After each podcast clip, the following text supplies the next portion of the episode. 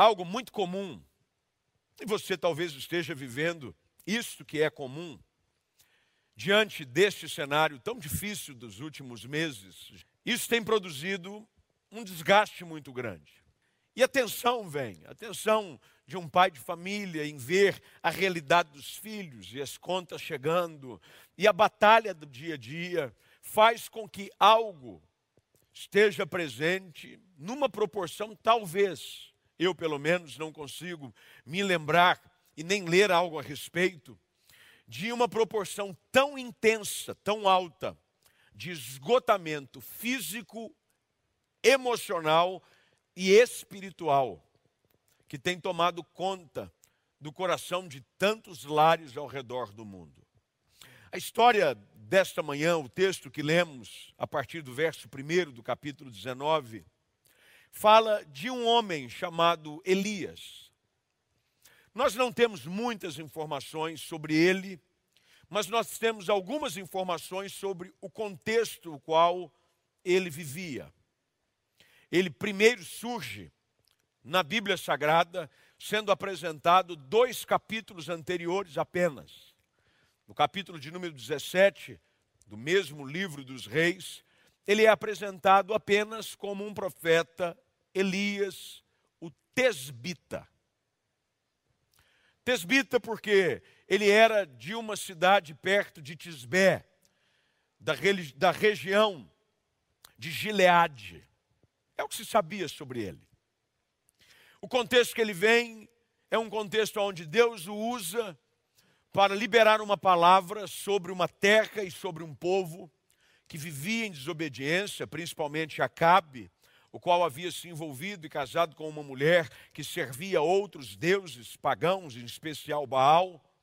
E por conta disso, por conta da desobediência do povo, Elias é usado com uma palavra dura e severa, de que não cairia uma gota do céu sequer, enquanto não houvesse um conserto do povo com Deus. Três anos e meio fica sem chover. E nesse período, Elias vive é, experiências sobrenaturais. Se você começar a ler os capítulos tanto 17 e 18, você vai ver como Deus provê junto à torrente de Querite, o cuidado da parte de Deus com água fresca, com alimento fresco sendo trazido todos os dias por corvos que faziam o delivery de Deus e entregavam muito mais rápido do que o iFood nos nossos dias. Elias vivia de uma maneira intensa o cumprimento do seu chamado, a provisão de Deus. De repente a torrente seca, ele é enviado a Sarepta para ser agora assistido por uma viúva. E ele caminha nesse cenário bastante intenso de instabilidade, mas também de muita ação sobrenatural de Deus.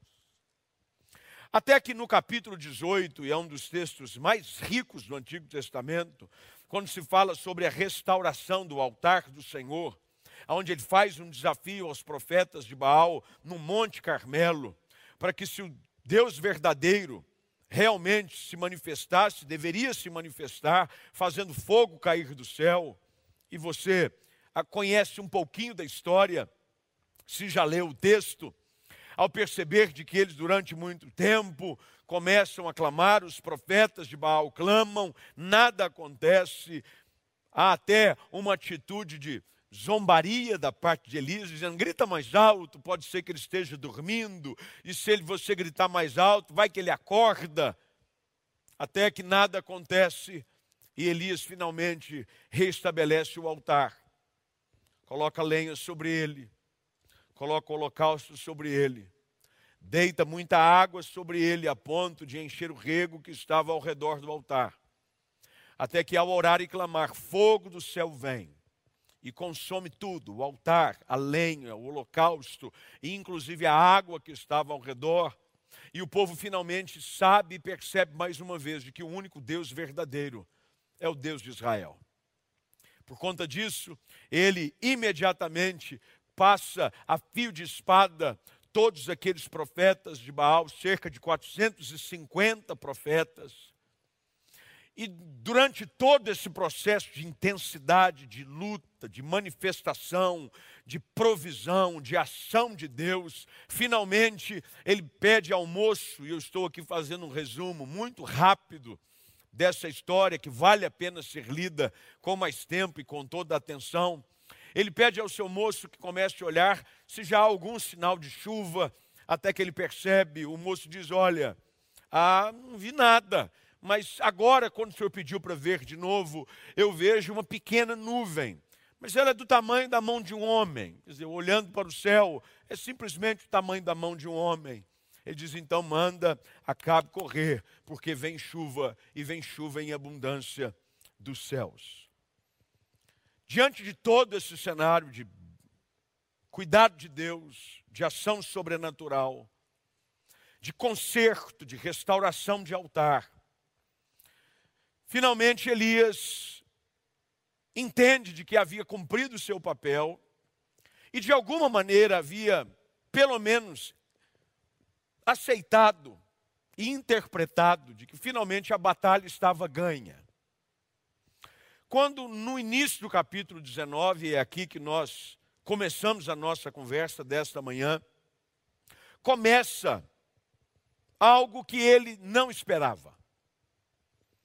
Acabe fez saber a Jezabel, Acabe que era o rei, Jezabel sua esposa, tudo que Elias havia feito, conforme diz o verso primeiro, e como ele matara todos os profetas à espada. E Jezabel manda uma mensagem para Elias. E a mensagem ela é curta e grossa. Já ouviu essa expressão? Eu vou te dar uma mensagem curta e grossa. E a mensagem é simples. A mensagem é essa: Senhor Elias, façam-me os deuses como lhes aprover. Se amanhã, a essas horas, não fizer eu a tua vida como fizestes a cada um deles. Ponto final. Assinado Jezabel. De repente, Elias se depara com algo que nem sempre conseguimos nos deparar em meio à intensidade da vida e das batalhas que nós enfrentamos. Ele se depara com ausência de forças para continuar a lutar. Ele se depara com o seu próprio esgotamento. Quando olhamos para o texto, identificamos claramente algumas fontes, é, quatro coisas, pelo menos, é sobre elas que eu quero falar, que podem levar, podem levar alguém ao esgotamento. Uma das coisas que faz e fez com que Elias chegasse ao esgotamento é o simples fato de lutar as batalhas do dia a dia. As batalhas do dia a dia, as batalhas comuns do dia a dia. Todos nós enfrentamos as batalhas comuns do dia a dia. A rotina, a rotina do dia a dia, de levantar cedo, lidar com os mesmos problemas, enfrentar as mesmas adversidades e lidar com os mesmos gigantes. Como você já deve ter ouvido aí, algumas pessoas diante de obstáculos e desafios e de dias difíceis disserem a respeito de si próprio: Bem, eu matei dez leões hoje, mas eu amarrei mais dez para matar amanhã. Já ouviu essa expressão? Foi tanta luta, tanta dificuldade que eu não consegui lidar ou resolver todas no dia de hoje, mas eu deixei guardado um pouquinho para amanhã. E quando olhamos para a história de Elias, e quando você olha para a sua própria história, e quando eu olho para a minha própria história, para os desafios da vida comum, porque a vida é feita de batalhas diárias. Tolice seria da nossa parte acharmos de que, uma vez vencida essa pandemia, e ela pelo nome de Jesus Cristo, já está sendo vencida e será vencida por completo, para a glória do Senhor. Seria tolice da nossa parte achar de que, uma vez vencida, não teríamos mais batalhas a enfrentar. Primeira coisa que nós notamos, é importante que você perceba isso no texto, por gentileza e permaneça comigo, bem atento, é o fato de que Elias se encontrava esgotado pelo cansaço natural das batalhas da vida. Não é fácil enfrentar a vida como ela é. Segunda coisa que a gente percebe na história e que talvez seja muito útil para identificar o porquê do esgotamento que você está vivendo nesta manhã é de que Elias permitiu com que o medo de uma ameaça assumisse o controle da sua história. Quando lemos o texto, você vai ver que esse bilhete, essa, essa, essa mensagem, a mensagem que chega para Elias, mexe com as estruturas da sua alma que já estavam um tanto cansadas, ele esgotado. E o inimigo da nossa alma, preste bem atenção nisso, ele sempre vai procurar trazer-nos palavras contrárias de ameaça nos momentos em que nos encontramos mais vulneráveis. O diabo não joga limpo, ele joga sujo. O diabo sempre vai procurar liberar uma palavra de ameaça para gerar medo no nosso coração, quando nós nos encontramos fatigados, cansados, esgotados. Veja só, Elias havia corrido tanto, que se você prestar atenção no texto, ele sobe e ele corre mais do que a carruagem de Acabe. Olha o esforço físico, esforço emocional, esforço espiritual. E agora nessa mensagem, o medo encontra espaço no coração do profeta. E Elias foge de medo. Até porque o medo nos faz fugir. O medo tem um poder não só de nos paralisar, de nos fazer ficar estáticos, mas o medo também tem o poder de nos fazer fugir. Ele fugiu de medo. Todos nós, diante de alguns medos, também temos uma tendência muito natural, que é até de preservação da própria vida, de fugir. Fugimos das ameaças dos homens, fugimos do medo de não sermos aceitos, e agora Elias se encontra esgotado e foge. Ele foge. As ameaças de Jezabel, consumiam cada pensamento de Elias. E o medo, finalmente, toma o lugar da fé. Agora, Elias já não estava mais apenas com seus olhos em Deus. Ele havia desviado a sua atenção para o problema. Charles Spurgeon, o príncipe dos pregadores, comenta a respeito desse episódio de que Elias foge em retirada diante de um inimigo que já estava derrotado. Você sabia de que Satanás usa das mesmas estratégias até hoje com o povo de Deus? O diabo continua com as suas mentiras, tentando nos convencer de que a vitória que já foi ganha pelo poder da cruz e pelo nome de Jesus não é verdadeira. Mas o esgotamento nos faz reagir e até mesmo questionar as nossas próprias convicções. As convicções que nos trouxeram até aqui, e que nos fizeram viver momentos lindos e que são contados através da história de Israel e através dos séculos até hoje sobre os feitos de Elias, são questionados por conta do medo que encontra espaço no seu coração e começa a questionar as suas próprias convicções.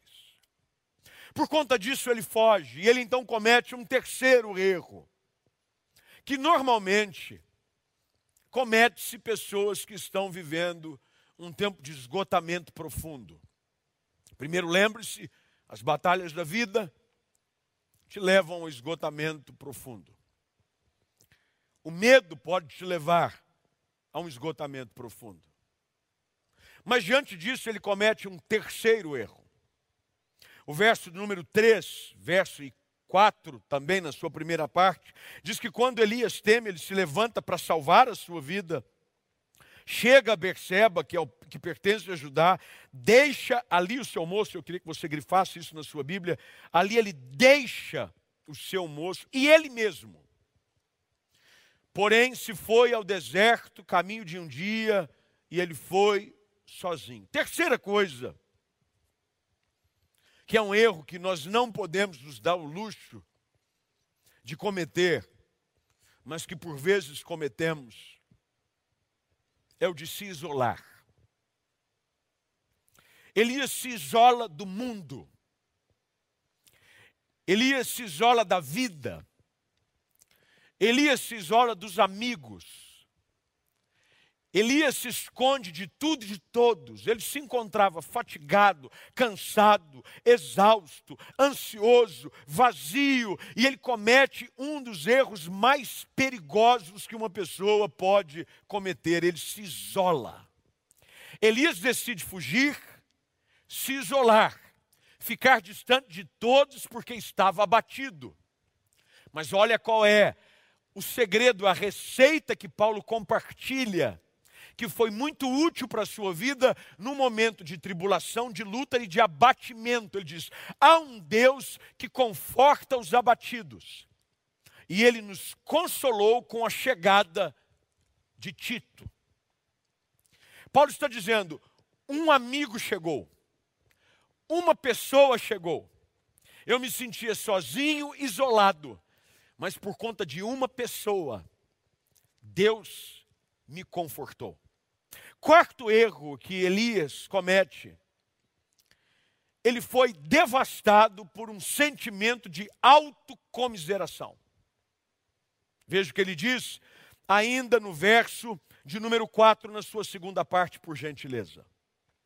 Ele mesmo se foi ao deserto, caminho de um dia, veio, se assentou debaixo de um zimbro. Zimbro é um arbusto muito típico daquela região, aonde era usado mais ou menos de um metro e meio. Ele tinha, as pessoas usavam para abrigo e era fonte, as suas raízes eram muito fortes, inclusive para produzir combustível, para acender fogueiras.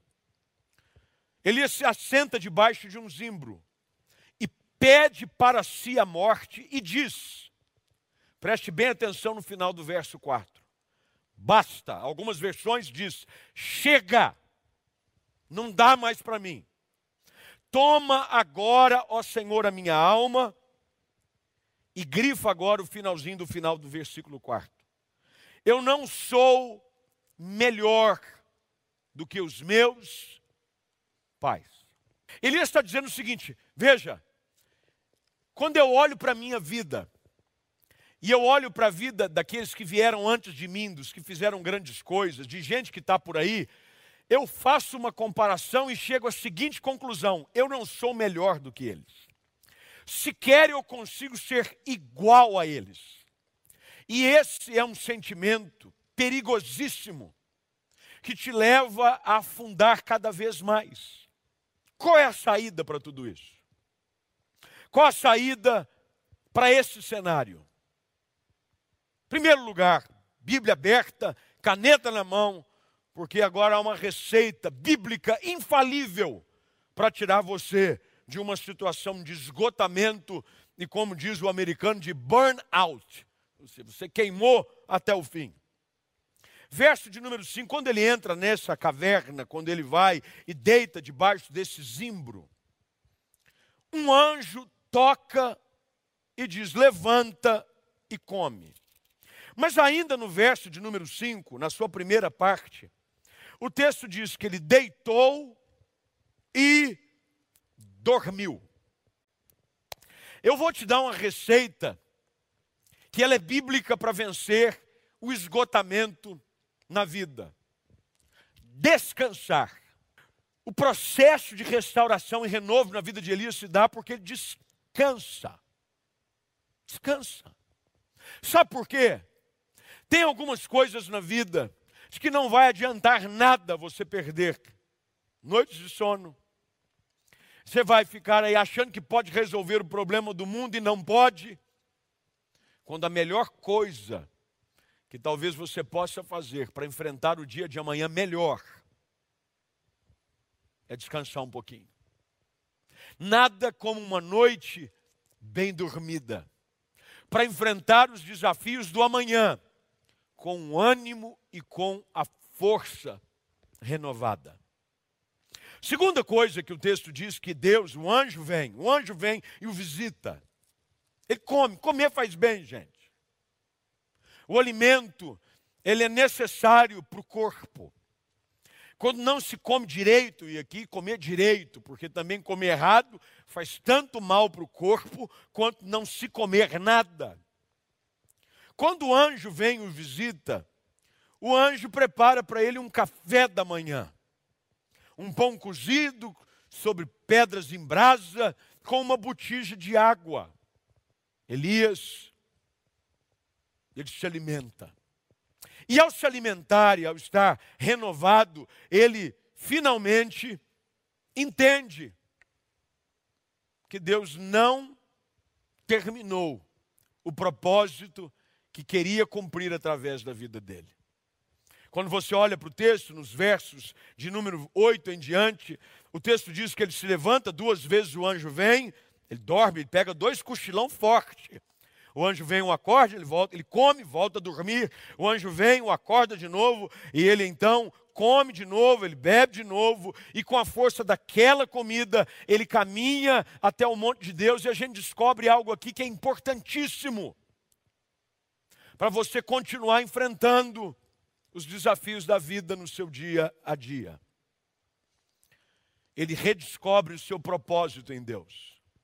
Elias achava de que a sua história havia acabado, que não havia sentido. Porque quando o esgotamento chega, a nossa percepção de futuro, de cumprimento de metas, de sonhos e projetos, desaparecem dos nossos olhos. E Deus vem através da visitação do anjo e diz: levanta, redescubra o teu propósito, há algo ainda a ser feito. Deus vem e realinha o profeta com aquilo que Deus tem para a sua vida. Faz com que ele entendesse de que não nada havia estado acabado ainda, havia muito ainda a se fazer. Quando você vai ao final desse trecho, versículos 15 e 16, olha o que Deus diz a ele: vai, volta ao caminho para o deserto de Damasco e em chegando lá, um Jazael, rei da Síria, a Jeú, filho de Ninsim, girás rei sobre Israel, e também Eliseu, filho de Safate, de Abel Meolá, ungirás profeta em teu lugar. O que, que Deus está dizendo ao profeta, o que o Espírito Santo está dizendo a nós nesta manhã? Não é porque que você está tendo momentos difíceis, fases de muita luta, de que o teu futuro já foi condenado nessa manhã. Esgotado talvez você se encontre, abatido talvez você esteja. Não se isole. Não permita com que o medo assuma as rédeas do seu futuro. Não aceite um decreto mentiroso da parte do inimigo contra a sua vida, contra o seu casamento, contra a sua casa, contra os seus negócios. Ele é derrotado. Descanse em Deus. Não fuja de ninguém, não se isole. A história dele termina de uma maneira singular. Ele não vê a morte. Aquilo que ele tanto temia não acontece. Ele diz: basta, eu quero a morte, pode levar minha alma. Pois bem, Deus vem e o recolhe no redemoinho. E ele sobe para estar com Deus. E aquilo que ele tanto temia jamais acontece. Porque a maioria das coisas que nós tememos que podem nos acontecer, jamais acontecerão. Eu quero orar com você.